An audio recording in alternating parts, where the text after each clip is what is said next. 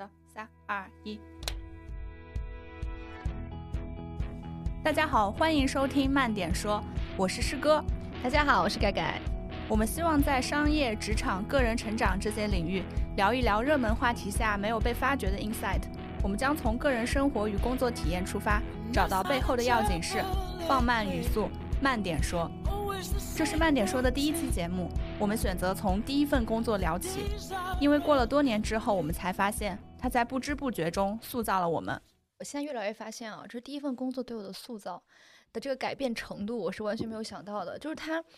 真的是，我现在理解了为什么很多时候大家说招人，我是要招一张白纸进来，这样我好塑造。其实以前呢，我会觉得啊，这是一个招人的一个方法。我现在看上去真的有点可怕，但是的确是我没察觉到的。所以其实你在这个时间点，你重新，因为我现在大概工作六年的时间，你重新去回望第一份工作，有很多很多的收获，就是。有一些软的、硬的，各种有的没的，它其实都是些收获。嗯，我们把情绪踢掉了之后，会有很多很多真正的东西浮现出来。这个是我们今天可能要想说的最关键的问题了。也希望能够帮助大家吧。大家可能，如果你在第一份工作里，你觉得倍感 suffer，或者说你已经走走出了第一份工作，走到第二份、第三份里面去，你怎么样去看第一份？它会对你的未来有什么样的塑造和影响？嗯，没错。我和盖盖基本上是同龄人，盖盖比我多了两年的工作经验，我们都换过三份工作，嗯，我们的职业都或多或少跟商业有关系，它是商业这个领域里面不同的角度和不同的面向，呃，所以我们的经历呢会有一定的相似性，但也会有一些个人的特色在，所以也希望我们俩的一些个人经历可以给到大家一些参考。是的，没错。嗯，好，那我就先来问一下盖盖，你可以来简单的介绍一下你自己的一个工作经历是什么样子，在这六年间。你都做了哪些事情？嗯，我的第一份工作其实很简单。我第一份工作，因为我本我本身是读金融的，嗯，金融本硕，所以其实进入金融行业是非常正常的一个选择。我在实习的时候呢，应该说是那三年的时间，在研究生读了三年啊，三年实习的时候，把所有的二级市场。个行业都摸了一遍，不夸张的说，我一直在工作，所以其实我大概能知道我并不适合二级市场，因为我也不喜欢那个工作状态。所以其实我一开始非常明确，我第一份工作就要进入一级市场。那一级市场的时候，它的投资它的方向就很多，第一是投资公司，第二是像 FA，第三是像一级像券商这样的服务机构。其实它还比较明确。我当时有的想法是。当时非常强的被一些投资、呃创投、创业的概念、商业的概念所打动，所以我当时的想法是，我要投出一家像谷歌那样的公司，奋不顾身的加加入一级市场投资圈这个领域当中。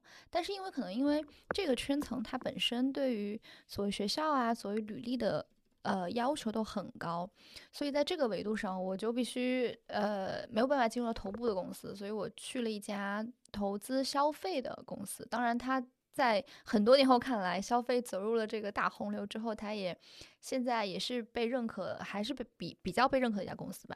所以当时第一家公司是在做投资，做看消费品的中后期；第二家公司呢，是我们所说的这个大厂做战略上分的角色。然后第三份工作是来到了一个品牌，基本上用我。前两份工作所所所学到的东西，希望去能够看一个品牌的成长，从零到一的这个诞生到成长，整个的路径 storyline 大概是长这样，嗯。那师哥，你的这个工作履历是什么样的呢？嗯，我第一份工作是互联网运营，这个其实和我的本科和研究生专业都没有什么特别大的关系。我本科是经济学专业，研究生呢学的是新闻，然后一直以来在实习上面做的都是媒体相关的工作。那选择互联网，首先第一点还是看重它的热门，在一九年一八一九年的那个时间点，可以说是没有行业比得上互联网招聘的一个规模。所以其实在这里面有一点这种随大流以及安全。的一个想法，跟着更多的人去选择。然后在这个里面呢，我为什么选择了呃，我当时所在的一个做交易平台的一个公司？其实我是看中了它的一个商业的属性。我在媒体实习的时候呢，就会发现我很多的呃时候，很多的采访啊，很多的稿子，我是围绕着。在这个公司外去打圈圈的，我可能并不了解这个业务具体是怎么做的，到底里面的结构是什么样，大家怎么样去配合，所以我无比的想要加入一家真的去做业务的公司，去了解这个钱到底是怎么赚来的。所以在当时很多热门的这样的内容运营也好啊，然后或者说用呃这种用户偏这种社群运营的这种工作也好，我是选择了做用户增长。这样的一个用户运营，我非常直接的参与到这个怎么赚钱的一个链条中，这是我第一份工作。对，那你的目标很明确，你都知道你去那家本地生活大厂，都知道它是个交易平台。你知道我去互联网之前完全没有这个概念，不知道怎么去给平台做划分。其实我我我去之前没有互联网这个。呃，划分在我脑子里，我的前五年的工作，我都给自己的定位是打开视角，就是我觉得，在我看来，我觉得人生，包括可能职场吧，是分成大概四个阶段。第一个阶段叫做做事情，第二叫做建造 （build），第三叫做 coach，就是你能够去呃告诉别人，或者说能够 lead 别人该怎么去做。第四个部分叫做。呃，激发激发你的 passion，真正找到那个能够从内心深处去找到动力的那个东西。所以其实呢，在我看来，我的前五年啊，我当时的定位就是前五年我就是要去找，就做事情，然后更大打开视野，然后后面我再做建造的事情。当然，我可能给自己的时间区间会长，就是我可能找到这个点的东西会给的比较长一点。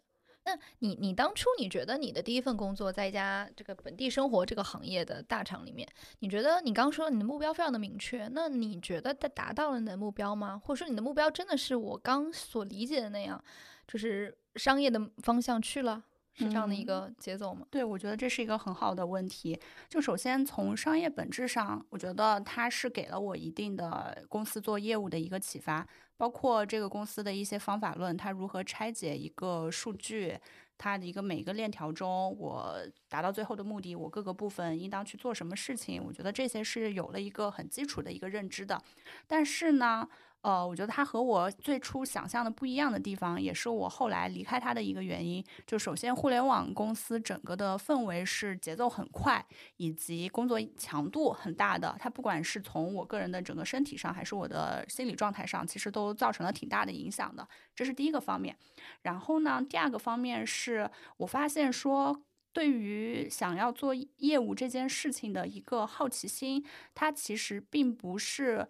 呃，它和真的想要去做好一个业务，这个背后的一个 motivation 是不一样的。所以，当我比如说去做一个这个用户活动，然后在这个用户活动里面，我可能也要做一些内容项的东西，我就会发现，哎，我的热情 real passion 其实还是在做好一个内容的这个事情上面。我可能不希望我的这个内容的这些东西，其实只是一个补充。呃，有它也行，没它也可以。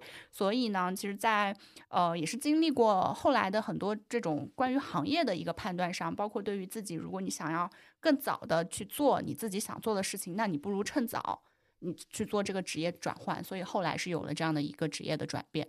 哦，这可能是我们在第一份工作里拿到的非常不一样的一些认知。因为其实我的第一份工作，投资公司你也知道，就是各个行业都看，嗯，不同的人碰到不同的人，不同的经验，然后你除了老板是一样的，别人都不一样，甚至呃，你一起合作的同事都非常经常变。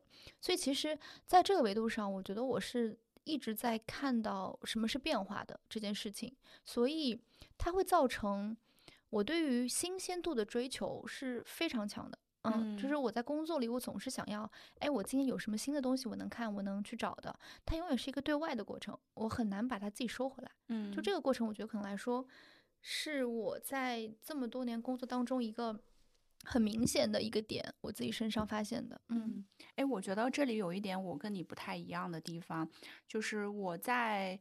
第一份工作中，其实整体的复盘下来，我觉得他的不舒适感是远远大于他给我的舒适感的。就哪怕说，哎，他好像在商业的那个方面满足了我一开始的一个好奇心，但是不管是从工作节奏、组织文化，包括具体要做的事情，就类似于说表格啊、数据等等的，它所有的一切跟我的一些精神取向、我的工作习惯和我的一些个人的长处。都是相反的，所以如果说真的去去看第一份工作，告诉我的一个最大的启发，其实是人应该去做自己喜欢并且擅长的事情。但是呢，在第一份工作到第二份工作的抉择之间，我觉得我是没有勇气去做这个选择的。其实也还是因为说工作资历比较浅，以及不知道自己转行之后会有什么样的一个发展，所有的这些东西在当时变成了，那我先去一个。没有那些呃繁文缛节，没有那些组织文化的地方，哎，先去获得一个喘息。也是基于这样的原因，我来到了第二份工作，一个规模相对比较好，大家看起来比较 happy 的一个互联网公司。但其实也就是在这里，你真的 happy 吗？在这里？对，这就是我想说的，在就是在这里，我发现第一份工作我虽然很痛苦和 suffer，但是它在我的生活上，我的身上留下了很深的印记，因为就是因为他教给我的那些我前面说到的工作方法。哎，因为两家公司它在。工作方法和一些处事态度之间是非常非常的不一样的。如果大家有过几份不同的工作之后，就能够感觉到每一个公司做决策的那个决策机制都是不一样的。我明白。那你在面对这种矛盾感和这种撕扯感的时候，你有非常不舒适的感受吗？以及你怎么去面对这种非常大的变化呢？嗯，你是说到了第二份工作上面？嗯嗯，其实跟第一份工作相比，第二份工作呃完全不痛苦。就是因为他没有那些一定要 push 你去做的事情，一定要盯着你把文档修改到几多少遍，达到一个日臻完美的结局。他没有这些，但是他的那些，比如说一些摇摆，还有对于业务的一些目标的这些不明确，就会让我在想，那我下一份工作，我到底是换一个公司，还是说换一个什么样子的事情？那我就会发现说，如果在大厂里面一个。呃，目标导向很明确的大厂里面，那他可能会回到一个在文化上面和在工作压力上我没有办法接受的地方。然后，如果说我去到一个。氛围比较好，小的一些地方，那可能他的那个决策机制又和我一开始在工作中学到的又不一样，所以他就会面临着这两个之间的矛盾。而且我觉得更深的一点就在于说，当我尝试了不同面向的这个用户运营的一些岗位之后，然后我在这里也做了一些不同的具体的事情，类似于数据分析啊、投放啊等等之类的，我就会发现我的才能。不是在这里，那我的才能究竟是什么？在中间的过程中，我可能也去继续去坚持了一些媒体方面的一些尝试，不管是自己的公众号、跟朋友的表达，还是等等各个方面去给别人投稿，我都会发现说，表达可能是我一个真的愿意去做的一件事情。与其选择一个，因为第二份工作它其实是一个内容平台，与其去做一个平台的运营，我其实更愿意去做的是内容这件事情本身。嗯，我明白。其实我觉得很多时候，你真正的意识上的转变是来源于转来来源于变化，就是你意识的发现是来源于变化。当环境发生变化，你身边周围的人发现变化的时候，你发现哎，这东西不一样了的时候，你会反思我这东西是怎么来的。呃，我非常明确的感受到，其实我去第二家互联网公司的时候，它呃的决策模式和思维路径和话语体系。完全不同，跟投资是完完全全不一样的。举个例子吧，去说明这件事情，其实蛮有趣的，是一个非常非常小的细节。我当时我在一个战略团队，我当时有个有个同事，他也是投资人出身，然后去到这家公司的战略团队的。呃，就我我们俩经常会讨论啊，说我们离新哥还有几级，就是我们经常会想，哎，我离新哥上面还有三个人，就是这样的一个思维，别人就不懂，说你们为什么来在老在关注你你离新哥有多少级啊？作为投资人来说，我们会希望我们离老大越近越好，因为我们要跟那个最聪明的脑子在一起。在投资机构里面，也基本上是就是合伙人带着不同的 team。那其实我们跟合伙之间最多离也就就是个两三层的关系吧。所以说，其实投资本质上是为一个大脑做服务的。我会希望说，在互联网的这样一个一个场域内，我要找到那个我要为之服务的大脑，那我自然而然就定位成那是王兴。那其实并不是，我离他还远着呢，三层呢也是十万八千里的距离。所以其实我们会有这样的一些小小的思维上的一些呃惯性的东西，那是所谓工作这件事情给我们所带来的一种影响。包括到现在，我们依然会去分析说。我再去每家公司，我去看我离那个最高决策的人他有多远，嗯，这件事情会在我的脑子里有一个位置。对，嗯，你离新哥已经比我离新哥要近很多了，嗯。哎，我我正好想到过去的工作跟我现在这份工作在有一些思维层面还会有一些拉扯，就是其实现在去做商业记者这个角色，他更多的是一个旁观者和评论者的一个角色，所以他对于一家公司一个具体的事情，他会看得更加的宏观和偏战略一些。其实 somehow 他有一点像。投资的角色，他其实必须要从一个整体看一个事情。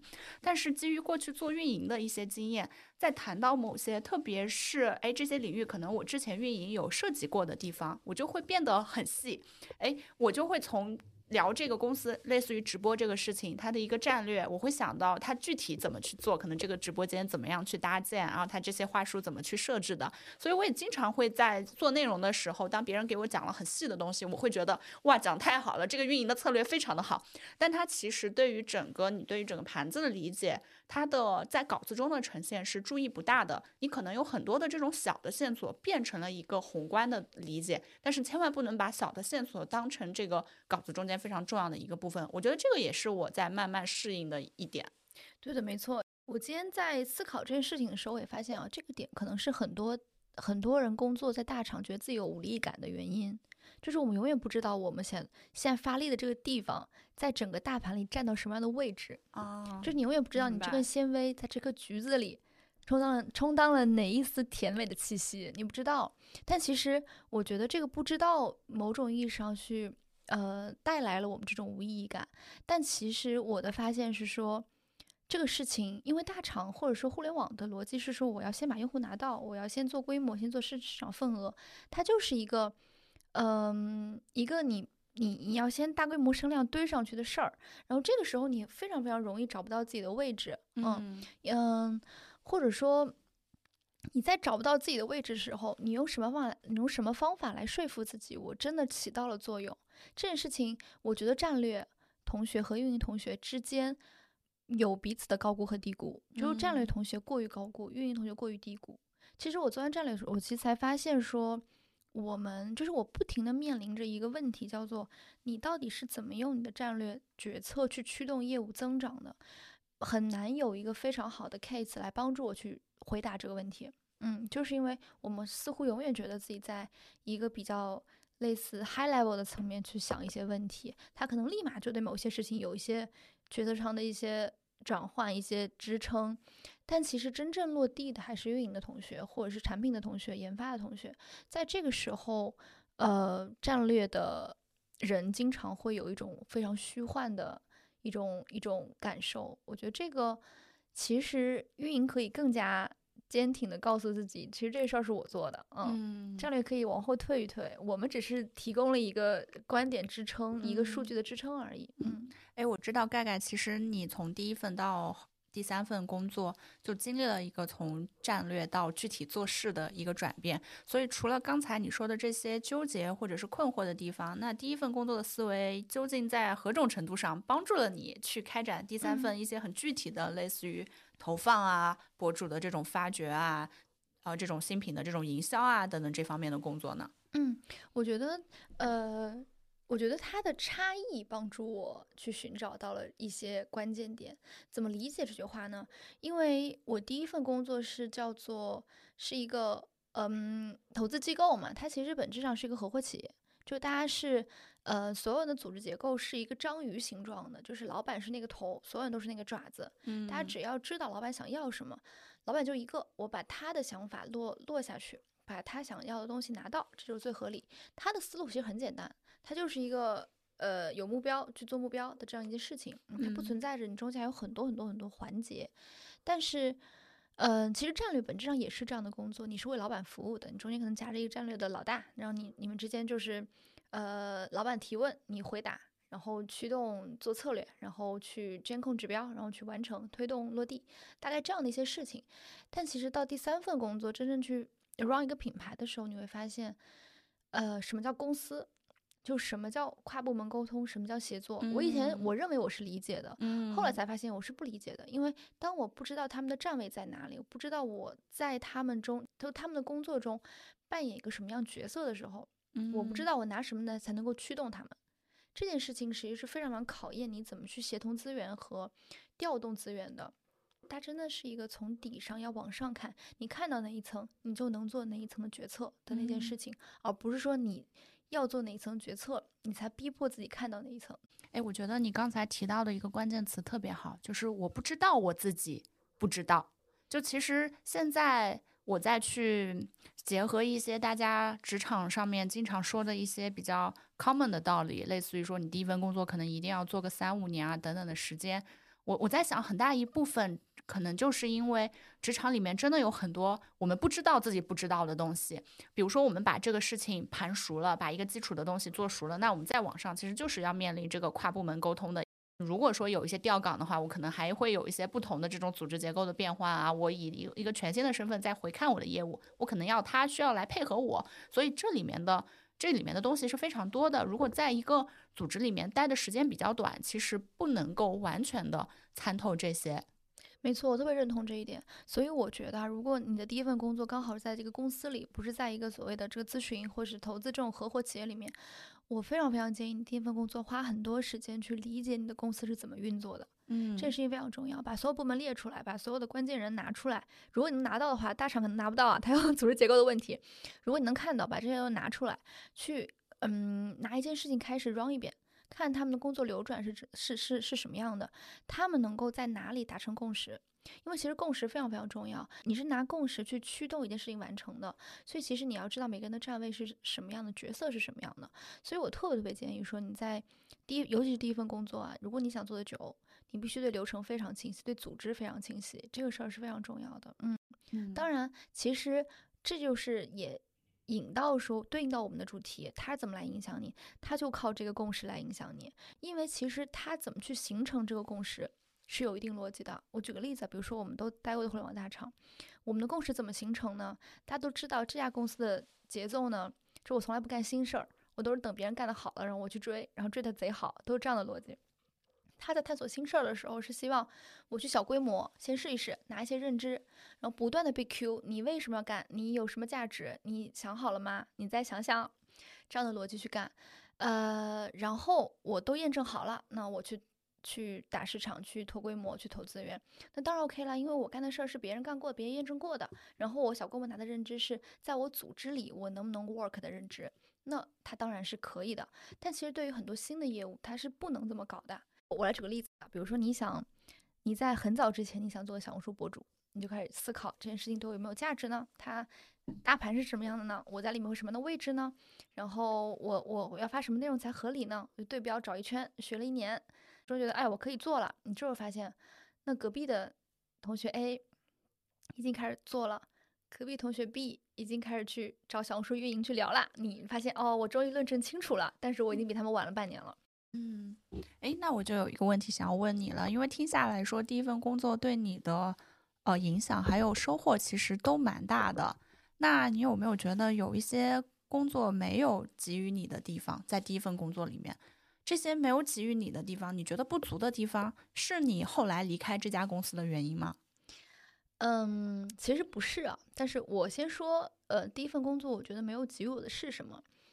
我觉得在第一份工作里面。有一个问题是非常非常重要的，也是职业发展早期你能不能够蹦跶一下很重要的一个课题。这个课题，我觉得我在第一份工作里面被引导到了一个我并不想要的方向。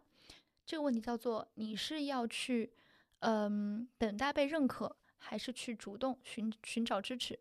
这个问题是非常非常重要的。如果你在第一份工作里面，你所做的所有事情，因为基本上你作为一个小朋友，呃，你前两年很快乐，我现在回望我前两年巨快乐无比。你就是等着被派任务，他给你什么活儿，你干什么活儿。这个时候你的视角如果还在别人给我啥我干啥，我把它干得非常好的这个时候，OK，因为你还在前两年。但其实你到比如说前三年的时候，三到五年的时候，你必须看我如果我做这个事儿，什么是最 smart 的方法？嗯，我要借谁的力去完成这个事儿，而不是靠我自己的一股蛮力。这件事情我觉得在，因为我我觉得第一份工作里面是没有完全。就是没有完完全全给我这个认知的，嗯，因为其实，呃，也有一些客观原因，客观原因吧。我为老板服务，我跟他一起工作，其实贴的还比较紧密的，他是贴身来 coach 我的，所以其实在这份工作里面，我更多的要去拿到老板的支持和认可，我没有主动去找到那个能借的力，嗯，这件事情可能是我觉得第一份工作没有给我的。当然，我也我也觉得，就是我也反思这个问题，说第一份工作到底要不要一定给我些什么。嗯，我既然是打开视角去看这件事情的，我就没指望他会一定要给我些什么。一般你回回头看他多少还是给你点什么的。呃，看那个逻辑，看你在里面被塑造了什么，他是怎么被塑造塑造的。嗯，哎，我想问一下，你会觉得说被认可的那个模式，其实更像你在学校中的状态吗？我觉得是我过去二十多年一直以来的状态，一直以来的状态。这一点我非常非常的有共鸣。对，呃，我的第一份工作，我曾经跟我的小 leader 直接 coach 我的人做过一个比喻，我觉得我们 team 就像大家在高三一样。老板的期待就是每个人都考清华，但我呢，可能只是一个考个普通一本的水平。但老板就每天拿小鞭鞭告诉我，你要考清华，你要考清华。直到有一天，我可能这个项目，比如说我的复盘做完了，我不一定考上了清华，我可能考上了复旦。然后老板说不行啊，你要考的是普林斯顿，然后你要考的是哥大，就是就是这样的一个情况。所以呢，我现在在想，第一份工作它没有锻炼的。没有锻炼我解决问题的能力，这个解决问题的能力包括了我可能要借势去完成一个事情，我可能要诶通过有一些比较人情化的手段，比较软一些的手段来达成我的目标，甚至包括了最简单的，我要跟另外一个 team 站在同样的一个，我要考虑他们的 KPI 是什么，来更好的说服他们，帮助我做这件事情。但我第一份工作学到的那些。我前面说的对于商业的理解，还有包括我做事的一个风格，它其实是一个更加直线型的。它是哦，有了这样的一个项目，我先去 research，然后我做了一个规划出来，且这个规划我需要通过一个非常详尽的文档表达出来。这个文档需要做到我让我的老板去跟他的老板汇报的时候，没有这个汇报的沟通的 gap 在。那这个就是我的一个价值，然后我要保证所有的这个项目的这些落地，最后有一个很好的一个复盘的文档。我所有的数据表格非常的精美，我每一个数据的这个表格的 title、字号、线条、颜色等等的，完全是统一的一个规范。所以这个是我的一个最早期的一个工作习惯，也是第二份工作让我觉得，在一个大公司里面，如果你缺少这样的一个沟通的东西，你可能会变得很低效的一个原因。但是现在再看这些东西，它其实真的太像考试和做题了。每个人都在比拼着我的那份作业交上去，我的字儿更好看，老师能够多给我几分。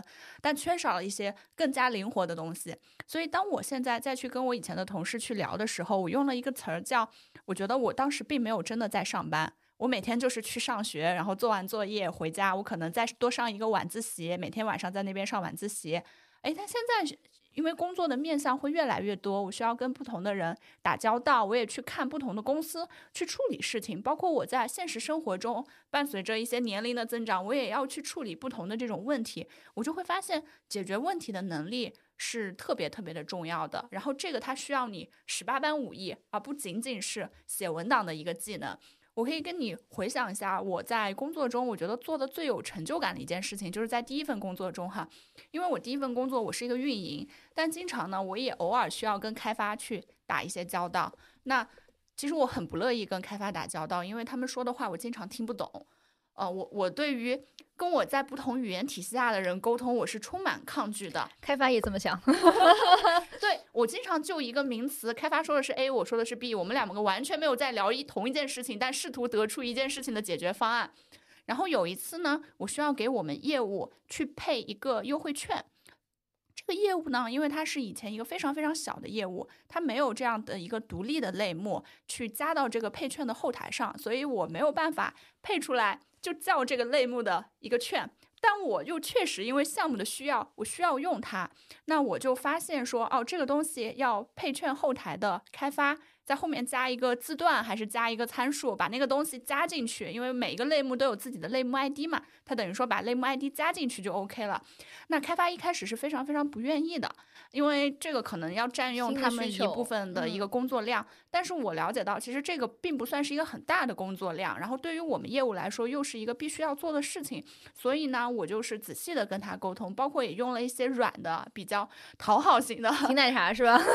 请请奶茶倒没有，但可能。是一些情感上的这种攻击，呃，看看对方头像是什么样子，然后做一些甜美的话，就告诉他我现在处境真的很难，然后这个事情对我们业务来说又很重要，它可以给我们带来的这个 D D A U 或者 G T V 的增长是什么样子，能不能就做这一次？因为我们其他业务已经都有了，就这一个东西，我大概连续 Q 了他三天。后来就把他说动了，然后他就答应了帮我去做这个事情，很快就上线了。所以这个事情我一是非常感谢他，第二是我觉得说，哦，我终于通过自己的一个非做提示的努力，达成了一个目标。我我觉得这个就是一个很小的事情，它也不是我的 KPI，也不是我的 OKR，但是在我的第一份工作中，真的印象特别特别的深。嗯，我理解。哎，你知道这个点，我其实突然想起来说，我的。我的目前不长不短的这个职业履历里面，我所认识的解决能力非常强的，呃，解决问题的能力非常强的同学，包括我第一份工作老板，包括我第三份工作，我非常喜欢我的前老板啊，他是我的好朋友，他们都不会不会写很好的文档，基本不会搞 PPT，所有的什么做表，他们都根本不 care。嗯，其实我觉得这件事有可能是会变成说。它就是一个你的精力放在哪里的一个问题，嗯，就是你的精力如果放在解决问题上，你就是没有什么时间真的去搞那些什么字行字间距的那些事儿，那就那些事儿。当然，它是在咱们早期的时候可能是好的一个磨练我们的方式。但到后期的时候，你真的要锁定好。如果你是个专业型的人才，我敢保证你必须要会那个。你写招股书的时候，你写法律条文的时候，那那玩意儿搞不清楚，你就专业度大打大打折扣。但如果说你是解决问题的人，那你的方向就不太一样。所以其实定位清楚自己也是一个比较重要的过程。但话说回来，关于解决问题这件事情，嗯，我觉得吧，投资就是我所说的第一份工作，还教会我什么呢？它教会我。你在拿到问题的时候，你边先别忙着先去解决，嗯，你先先多问几个其他的问题，因为在解决问题之前，我们第一步叫破题。这题我能不能不做呀？就是我这考试天天喊着我要考清华，我能不能先不考？我你你能不能告诉我清华还有清华还有自主招生，我可以不用通过高考去考上它？嗯，所以第一个问题是破题，我能不能我能不能不要回答这个问题？第二个问题是定义，我到底要回答什么问题？很多时候，其实很多问题就在被定义的过程里被解决了。解决了，嗯，他发现这这好像不是个问题，或者根本就不是我提的那个问题。嗯，所以第二个问题是你要定义清楚是什么问题。第三个问题才去想我怎么去拆这个问题，做哪些解决。可能我觉得这个方向上也是一个部分。我就拿你刚那个配券举例子，那个特别特别细，但也特别的直接。你就想。配券的目的是什么？是不是我要做用户增长，或是嗯，或是要拉新用户来？那我非得配这个券吗？我能不配券？能通过别的方式，通过蹭一个别人的流量的方式，我怎么着的方式把这个问题给解决了？它其实会有这样的一道呃思维在那儿。但是站在咱们那个年龄段和那个层面上，你可能就是觉得我就要配券，这是我的目标，而不是说用户增长是我的目标。所以其实我是觉得在第一份工作里，你。你可以去做事儿，你必须得做事儿，必须要去完成那些老板给你的任务。对，不要说哇，你老板给我什么任务，我能不能不做？不能这样想。但是你得有这个，你得有这个想法，就是你得告诉自己说，认清楚：第一，它是不是必要的；第二，它是不是能够是别的方式解决的；第三，我我要怎么解决？你可以直接奔第三去做，因为别让你做嘛。但是你要有前面两两者的这个思维在，因为会对你以后的。职业生涯有帮助，嗯，哎，我觉得特别好的一个例子哈。关于你刚才这个例子的延伸部分，我感觉以我现在工作四年的一个经历，我能想的比以前更多。就是我如果不配这个券，我是不是有更好的解决方法？哎，如果我发现这个更好的解决方法。我发现了这个苗头，我应该如何调动我的资源？可能是我其他业务认识的朋友啊，来告诉我说这个事情是什么样子的。我是不是可以找到一个数据的参考，来证明这个东西确实比那个方案要好？诶，如果我确定说这个东西这个方案确实更好一些，我还要再想我怎么样去说服，比如说老板，诶，他同意我去做这个事情，这就有了沟通技巧、沟通汇报技巧方面的事情。诶，如果这个事情拍板能做了，那我相信在做它的过程中。也会面对，也可能会面对一些新的问题。那这些新的问题，我怎么样去解决？对你就会面临向上向上管理的问题，要跟老板沟通。你不用求开发哥哥，但你要求老板了。对对的对的，会有新的问题出来，但不用害怕那些，因为它是职场的成长里面很重要的一部分吧。对，所以我现在真的越来越感觉到说，职业发展是一个非常非常长期的征程。第一份工作不一定能给你全部，但它可以是一个很好的这个起点。没错，我觉得至少是一些工作的基本习惯啊，工作的这种方法上，给了你一个很好的开始。没错，甚至甚至如果说他真的你觉得说各个方面跟你想象都不一样，哪怕他的一个标签也是一个对于你未来求职有用的，那它也是一个可以在这个方面对你起到一定注意的事情。那师哥，你觉得第一份工作对你来说，标签这个事情，它会成为你的标签吗？你觉得它很重要吗？呃，我觉得我当时在那份工作上，我很讨厌那样的一个 title。就我记得，我也是参加极客的一个线下的活动，大家问我做的是什么，我说我是在哪个公司做用户运营，大家第一反应是啊大厂，然后对我那印象非常深刻，那场应该我也在，我们在吃那个 红辣椒是吧？你我问你干嘛的，你就扭扭捏捏不愿意说，但我知道你干嘛的时候，我想这不是很好的工作吗？为什么不愿意说？然后我的内心就是，呃，你才是大厂的全家运营，呃，用户运营，你们全家都是大厂的用户运营，就是这种感觉。但是到了现在的这份工作，我其实是很愿意跟别别人的朋友说，我是做媒体行。业的，因为我觉得我对这个行业的上下，我我其实都很感兴趣，然后我也认可我自己在这份工作里面的投入和一些产出。那回到这个话题啊，标签的这个话题，在当时是不乐意的，在结束之后，我功利的觉得它有些时候是重要的。这个功利的时候，就是比如说我在面对一个社交场合，我需要别人快速的记住我的情况下，那。我用这个动工作经历跟他产生一个关联，建立一个 connection，其实是一个社交手段吧。还有一个东西，它不能被称为标签，但我觉得它无形之中帮助我建立了一个非常重要的。Supporting system，就第一份工作有一个词儿叫职场发小，那些大家可能都是毕业生进去，差不多学校进去做相同的事情，一起吐槽，一起吃饭啊，这种革命友谊真的是后面的工作我觉得替代不了的。然后包括我跟盖盖，哎，我们这个不同时期在同一家公司的不同部门工作过，也让我们其实对于哎有一些话题，借由对于大厂的这个聊天的话题，也对于各自有了更深刻的了解。对我非常认同啊，师哥就是我因为这样大厂交到的朋友，我也很开心啊。那其实，呃，我在我看来，这个标签这个事儿是啥呢？我特别愿意给自己贴标签，你知道为什么吗？因为我发现啊，标签贴多了就等于没贴。嗯，就是你两个极端同一件事儿嘛。其实你会发现，跟别人强调再多，我要四标签，你不要给我贴标签的时候，你反而不如你就往我身上疯狂贴吧，贴多你反而认为啊，你是个没你你是一个没有标签的人。哦，所以其实我觉得。你贴什么标签就是你自己选的呀，就是如果你不贴，那也是你自己选的，给自己贴的一个标签。因为其实标签，我们我们用互联网黑话叫心智，就是你在别人心中是个什么样的形象，这是这是你强化出来的。你如果不想强化，对你不会有这个标签在的。我我要说我是个大美女，但是我得疯狂的说我是个大美女，否则这个标签不会出现在我身上。所以标签某种意义上是我们选择的，所以你一定要知道。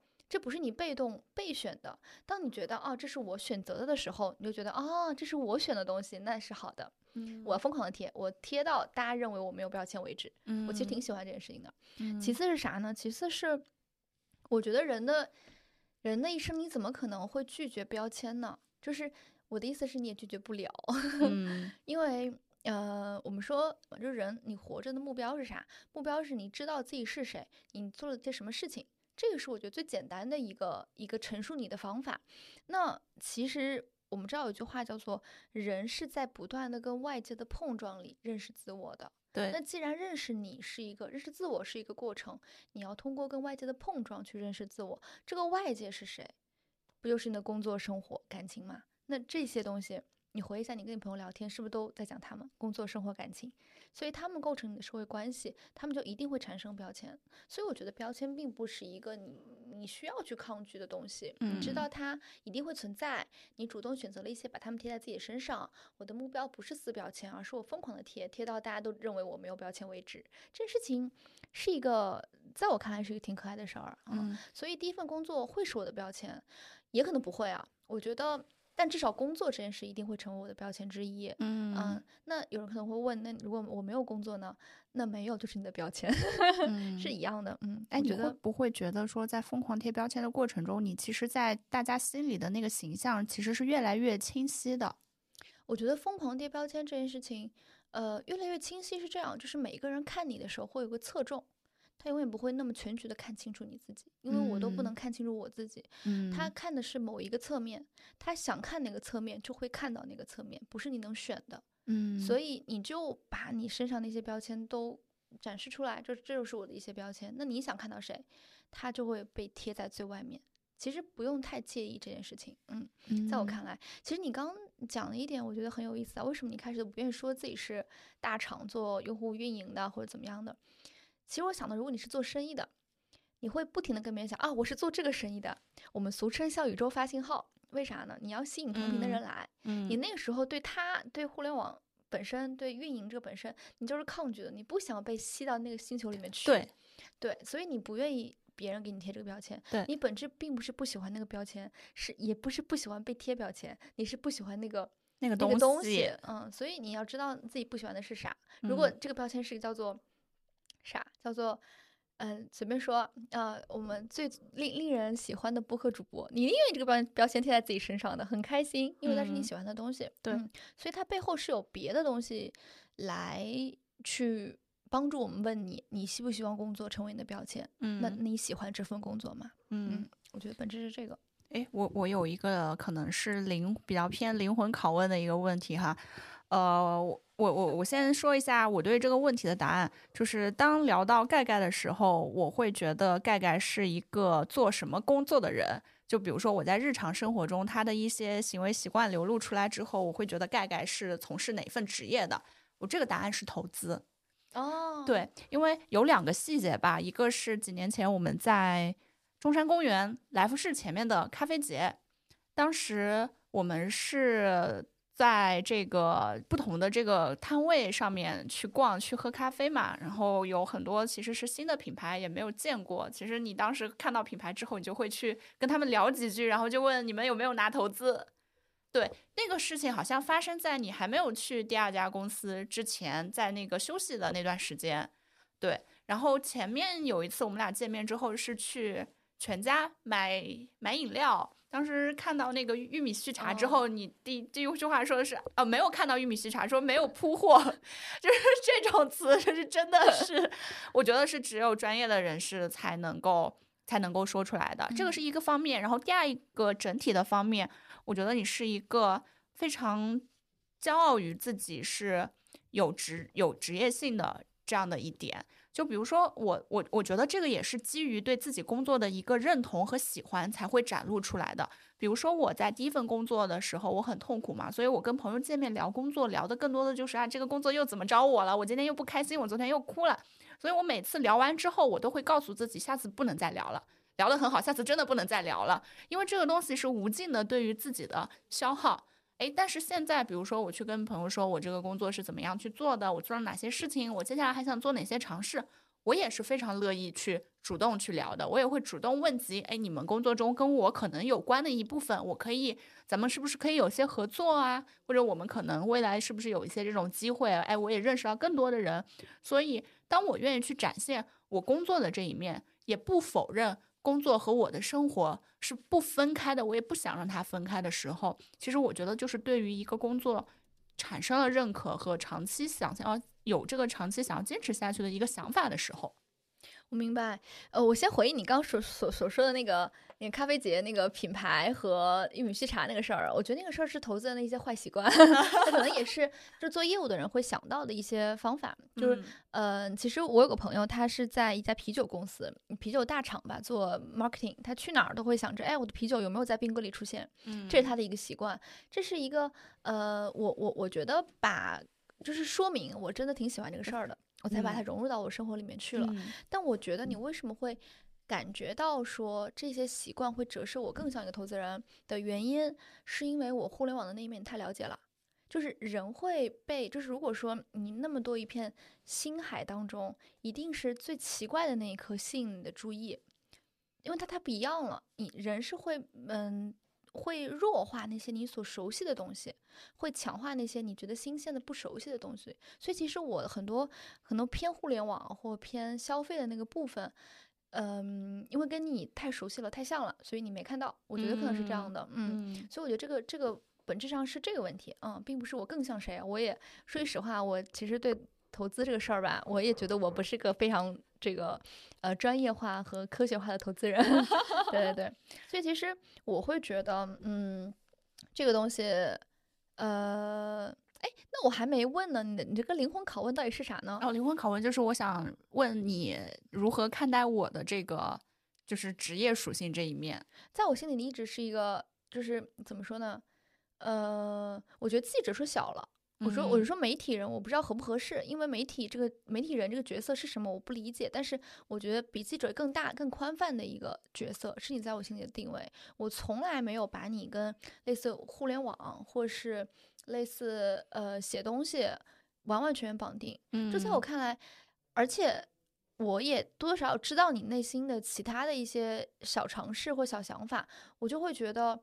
他是就是记者这个事儿，或者是写写文章，或者是媒体这个事儿，是很小小的一个点，嗯，它能展开很大的一些维度，那些维度可能在我心里那是占更大比比重的，嗯嗯，所以我可能对于一个人的认知，我对你的认知是这样的，嗯，这是后面这份工作来说，因为你后面咱们经历过很多很多工作的取舍决策，现在后面的选择，你有什么觉得跟你之前认知不一样的，或是认知一样的部分吗？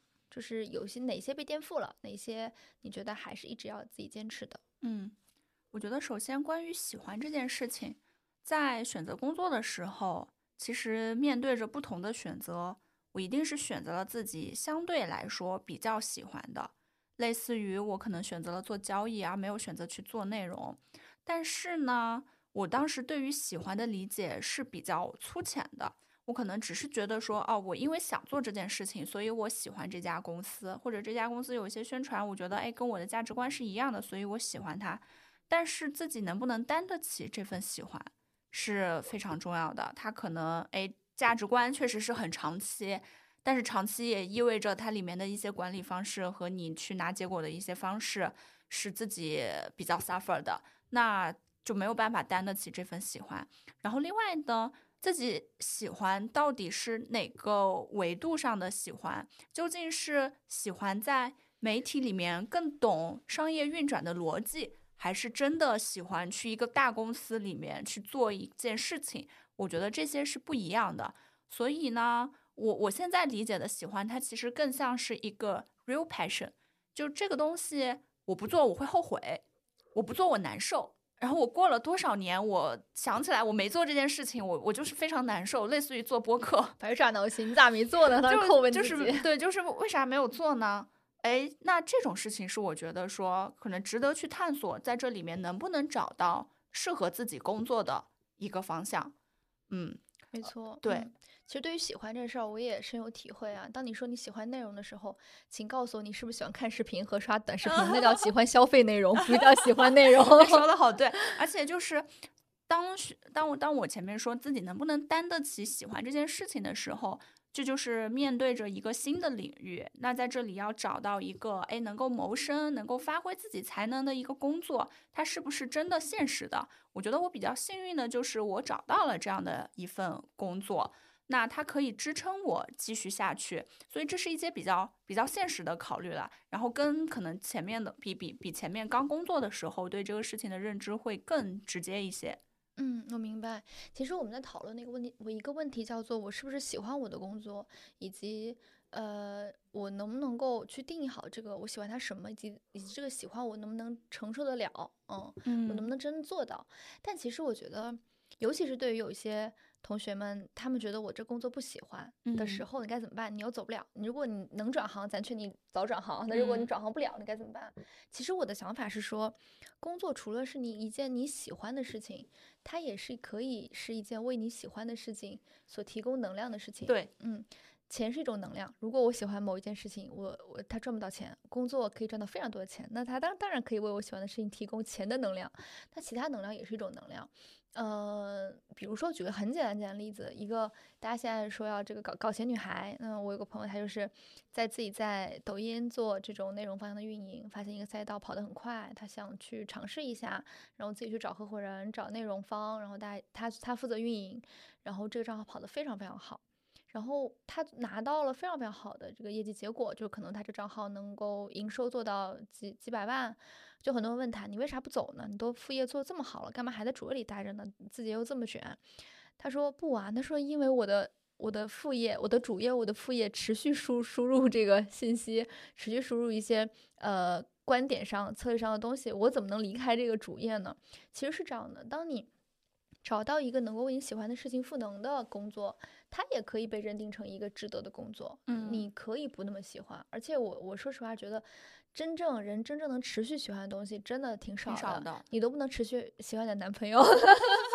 对对对的，对。所以其实真的，嗯，所以关于喜欢这件事情，我现在也未必说我喜欢的是我工作的这个全局。我可能是喜欢他某一个面相，嗯，那他其他的方面，他仍然有让我觉得比较痛苦的地方，但他们他相对来说占比没有这么高，或者说在其他方面，哎，我可以把它中和掉，它不至于像第一份工作方方面面都会让我觉得痛苦。那我现在定义这份工作，我就是可持续的。哎，它有可能还能够帮助我说更接近我的，哎，我想要做的那些事情，可以为他们去铺路。明白，明白。其实这个特别重要，就是当你其实当你对一件事情上头的时候，你假设你对一个男生上头了，一定要问自己，我到底喜欢他啥？因为当你对他下头的时候，你就靠这个喜欢他啥来支撑了，否则你就你们俩这就没办法再再继续下去了。的确是这样啊。其实我还有一个认识是说，我发现在生活里啊。生活都是工作，为什么我们要讲这个边界呢？其实我我我很少去讲这个边界的问题，我也没有从来没有把我的生活工作分得很开。就是为什么我我有那些坏习惯啊？那其实呃听起来很惊悚，生活都是工作，因为我们发现我们从来没有用过工作里的思维模式去真正去 做你的生活。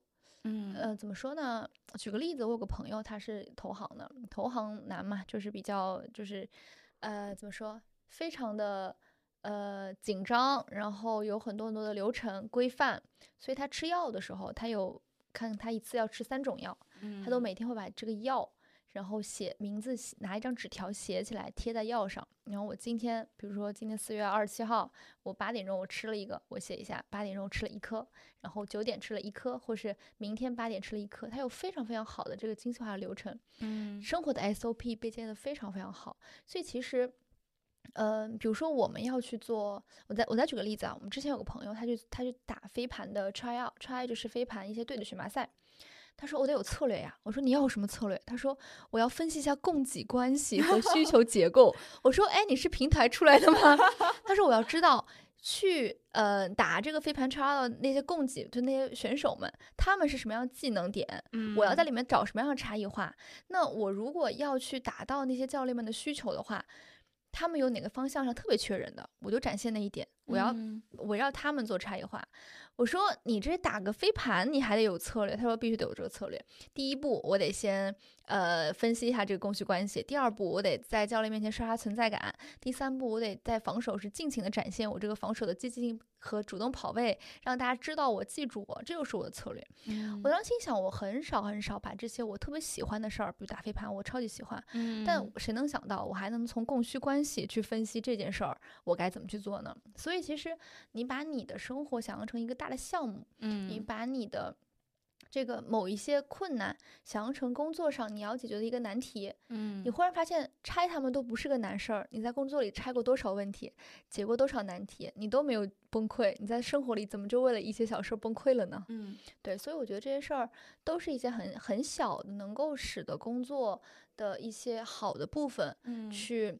呃，帮你去塑造你的能量，而不是因为负面的部分来去消耗你自己的一个很好很好的办法。呃，现在这个你所谓刚说你喜欢的这份工作，嗯，是你自己做决定吗？是我自己做的决定。其实每一份工作都是我自己做的决定，只不过这个决定对于当时来说，在我我觉得我在做决定的时候，基于我当时对于信息的判断，对我自己的理解，我都做出了在当时我觉得 OK 是那个时候十点最优的一个决策。但其实拉长时间来看，再看过去的话，我觉得我可能能更多的搜集一些信息，比如说我是不是提前去实习，我更早的以及更敏锐的对于不舒适这件事情有一个反馈和判断。然后有更深刻的反思和下一步的决定，可能这个会更好一些。明白？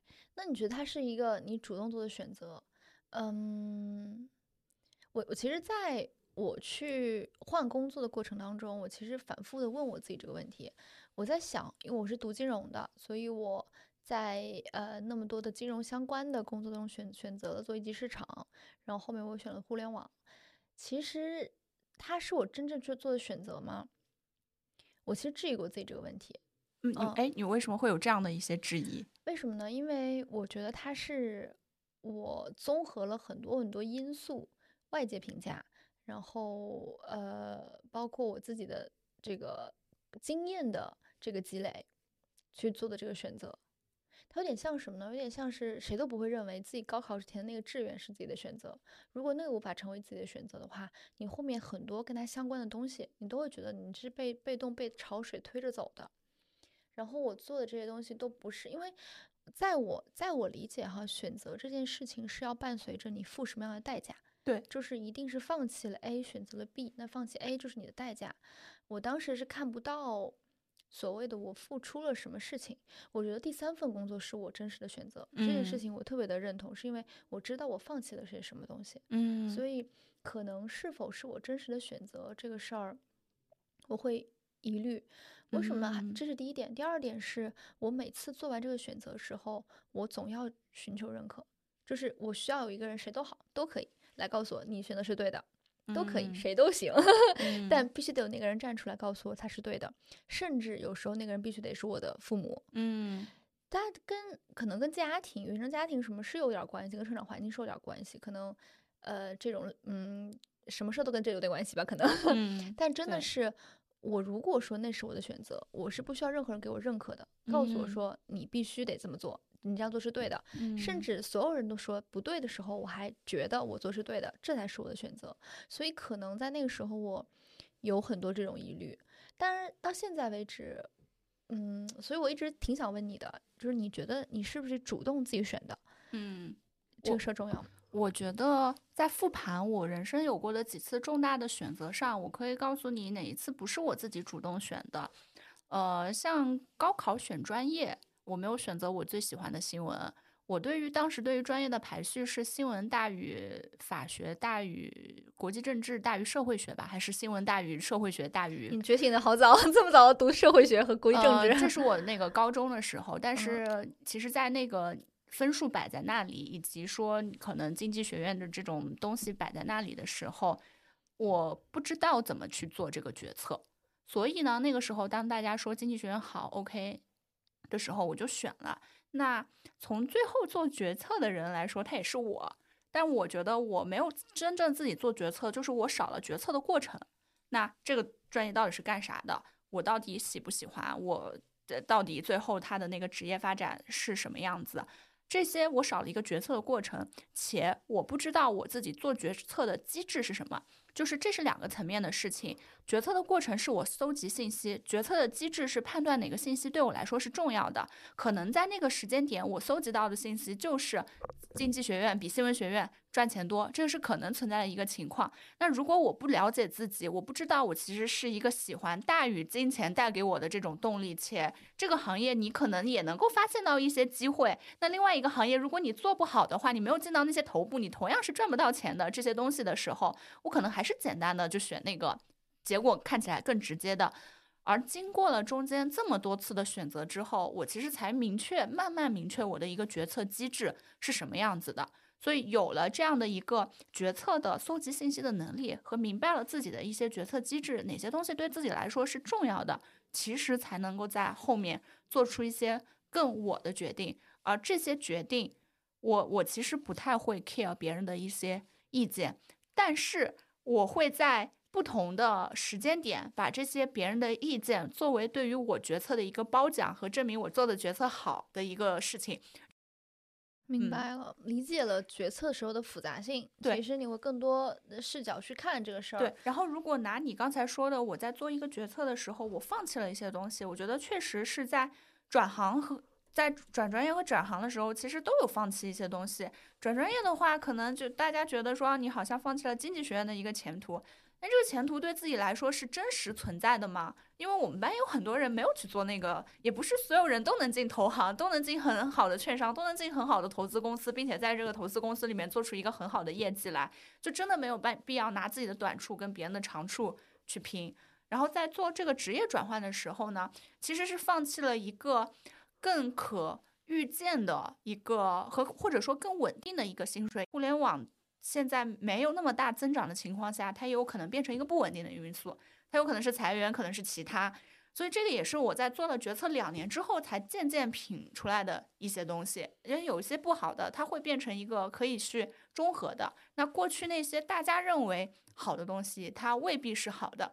所以我在前两年换完工作之后，我自己最深刻的一个复盘就是，我不管是选专业还是选工作，我都在做我认为。别人认为一个好孩子应当做的选择，但其实那个选择是不适合自己的。我们大家在说公司都知道说差异化竞争，但是在说到我们每个人的时候，因为差异化竞争它要面临的这个路它是不确定的，没有人走过这条路，所以大家可能就会去随大流，去选一个更加安稳的一个环境，哎，来证明自己做了这个选择是对的。但其实恰恰相反。没错，其实可以概括为一个决策基本上永远是对的，就看你怎么看待它和有没有能力把它变成对的。对，以及比如说十点最优，这个十点最优它能不能是一个相对长线来说对你还是一个很好的选择？嗯，那我觉得我从第一份工作到第二份工作，我自己确实是想找一个环境好一些的地方喘息一下。那我觉得喘完三个月可能就够了。如果这个决策这个时间我在这家工作。待的时间再久一点，那我觉得他的这个决策的有效性其实就会折损。没错，可能第二份那个呃发电厂可能就 给你在你生命中的作用就是帮你喘息，就是喘息。你要理解他这个喘息的角色是合理的。对，没错。现在因为我知道盖盖也是在找，在在寻求一份新的工作，对，所以这个时候。在基基于过去每一份工作的经验，你觉得你个人的意愿和现实的一些现在的一个求职市场一些因素叠加在一起，你会去做一个怎样的一个决策呢？我已经决定听信宇宙的 对我的召唤了，因为我发现这个事儿啊，找工作我从第一份开始工作开始我就知道它就是个缘分，非常看缘分。就是很多人讲，嗯嗯嗯，比如说你我我来举个例子啊，比如说。嗯，A 公司不好，你说的不好，他很可能是你的老板不好，可能是你的同事不好，不一定是他不好。嗯，因为决定着你的工作体验的其实是你的老板和你的同事，那并不是那个工作或者这个公司本身真正给你带来的特质。所以它真的非常的看缘分。有时候你会发现，你想的非常清楚的时候，你机会就是少的，因为越精准赛道越小，大家都知道。所以当它越精准的时候，你想的很清楚了，但是发现没有这个机会。当你发现你不需要想得很清楚的时候，机会很多，你反而看了一些你八八竿子也不会想着要去的那些公司。所以我觉得找工作这个事儿就是跟谈恋爱有点像。谈恋爱你会说啊，我就只看这一个类型的人吗？你不会。所以其实我觉得在工作上也是这样的一个状态。嗯，如果你也想要休息，你就好好的把休息当主要的目标。那找工作可能是另外。一个呃其他的东西，那如果你这个阶段，比如说我休息三个月休息够了，我要好好找工作了，那这个时候我的重点会转移到找工作上面来，那他可能我就会对他有所诉求了。你这个时候我的心态摆在哪里，它也很重要。就其实求职市场，我我我自己觉得是任何一个市场都是头部垄断的，就好的人就是手上八百个 offer，好的公司八百个候选人，但是后面的大家都。嗯，有点高不成低不就的，这非常正常。嗯，你就本着一个谈恋爱，你什么时候能谈上的心态去找一份你什么时候能开开心的工作。但一旦找上了，找到了，你们俩之间契合了，你知道这这是一个你的一个阶段性最优解。你就好好的去对待它。嗯嗯，对就是真的你会发现，你以前拒绝了很多次机会，都挺好的。嗯 你后面再想回去的时候，也没有那么好的、那么好的时候了，因为时间点不对了。嗯所以其实我觉得，工作这个事儿，我们聊到现在啊，包括其实在这个过程过程当中，我很多次的去问自己，到底看重工作里的什么？我忽然发现，嗯，很简单，很简单，就是一个叫做体验的东西。嗯，我嗯相信它给我带来的，呃，因为我是这么这么着一个人啊，我遇到任何事儿，我特别会给自己洗脑，我特别会给事儿找意义，就任何一个事儿来，我都觉得它有意义。所以其实我并不担心它给我带来些什么真正我不想要或不想要的东西。谁也没想到，我放在我毕业那年，二零一七年，我想想不到我六年后是这样的一个一个履历和背景，嗯，规划嗯不来。所以我现在是比较一个，嗯，我所以我现在是一个听，嗯，就是我们用一句经典的话叫。向生活先低头吧，但是 不是一种呃示弱的低头，是一种非常谦卑的低头。嗯，需要去拥嗯抱它。我觉得可能是这样的一种状态吧。嗯，对哎，其实现在在回想，我我经常有时候不知道自己该怎么决策，或者说我心里对于一件事情摇摆的时候，这个摇摆它未必发生在某个决策的时刻，它可能就是每天突然自己内耗一下，开始对自己做的事情有摇摆，我就会想一个已经被说烂，但我觉得很好用的东西，就叫初心。因为初心是自己在没有任何的这种其他的干扰下面想做的那件事情，就你不知道这个做这个事情有多大的难度，它可能需要很多的钱，需要很多的底气，你不知道，但你想做的。然后呢，我现在觉得这个初心是很好的一个事情，它能够更加清楚的帮助看清我自己。我未必要以以前那种非常纯粹的态度去实现它，因为我知道了我要很多的助力，很多的因素，诶，但我会慢慢去想，能不能以一个什么样的方式更加的去靠近它。我觉得这是一个很好的、很很好的事情。没错，我觉得长期得保持一点耐心，这个事儿是对的，这事儿是特别重要的一件事儿。嗯，嗯的确是。嗯，其实之前也有人问我说：“你这个辗转辗转转转，走走停停，这个行业也不一样，公司也不一样，待了这么个六年的时间，你会不会觉得后面可能两份工作时间不是那么的长的时候，你觉得是成长不那么大的？”我说我从来不这么想，我不这么看问题。我看问题的方式永远是我的目标是什么，就是我们的初心到底是什么。那我走的时候，我实现这个初心了吗？如果实现嗯了，或百分之八十实现了，我觉得可以交代。那我没嗯有认为它是一个呃不值得我花时间做的事情。嗯对，所以其实呃这个很重要吧。嗯在我们看来，工作这个事儿。把它拆拆的七零八七零八碎的聊到现在，就会发现，他是一个你的一个朋友，他不是一个师嗯长，也不是一个老板，也不是是一个敌敌人嗯，他就是一个朋友，在你身边陪伴着你，你要用朋友的心态去接纳他，嗯然后去允许他有一点儿嗯让你不高兴的地方，也允许他有一些让你情绪不开心的地方，都嗯非常的正常。嗯，我有句人生的咒语叫“这都很正常” 很好的咒语。是，哎，我我刚才顺着你说的就想到两个点哈，一个点是工作它其实是一个双向的契合，我觉得找到一个双向契合的事情真的挺难得的。就这个既有哎，你觉得你认可这个事情，然后这个公司也认可你在做的事情，我觉得这是一个很难的点。嗯嗯，其实很多时候大家不舒适，这两点可能都没有满足，或者是其中一点没有满足。但是呢，反正公司也缺人嘛，大家也需要工作，就姑且着这么做下来。就姑且过吧，两个人。对 对的。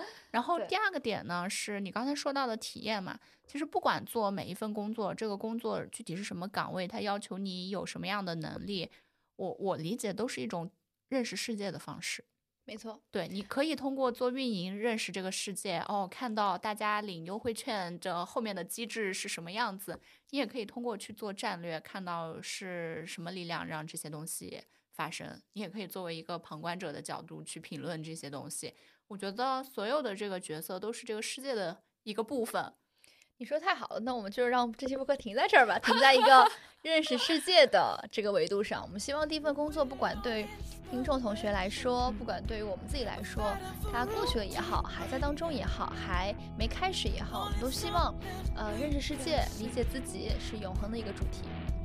好的，那谢谢大家收听本期的慢点说，我们下期再见啦！我是盖盖，我是鼠哥，拜拜拜拜。哦，哇塞，这是要按哪个键呀？我不敢按。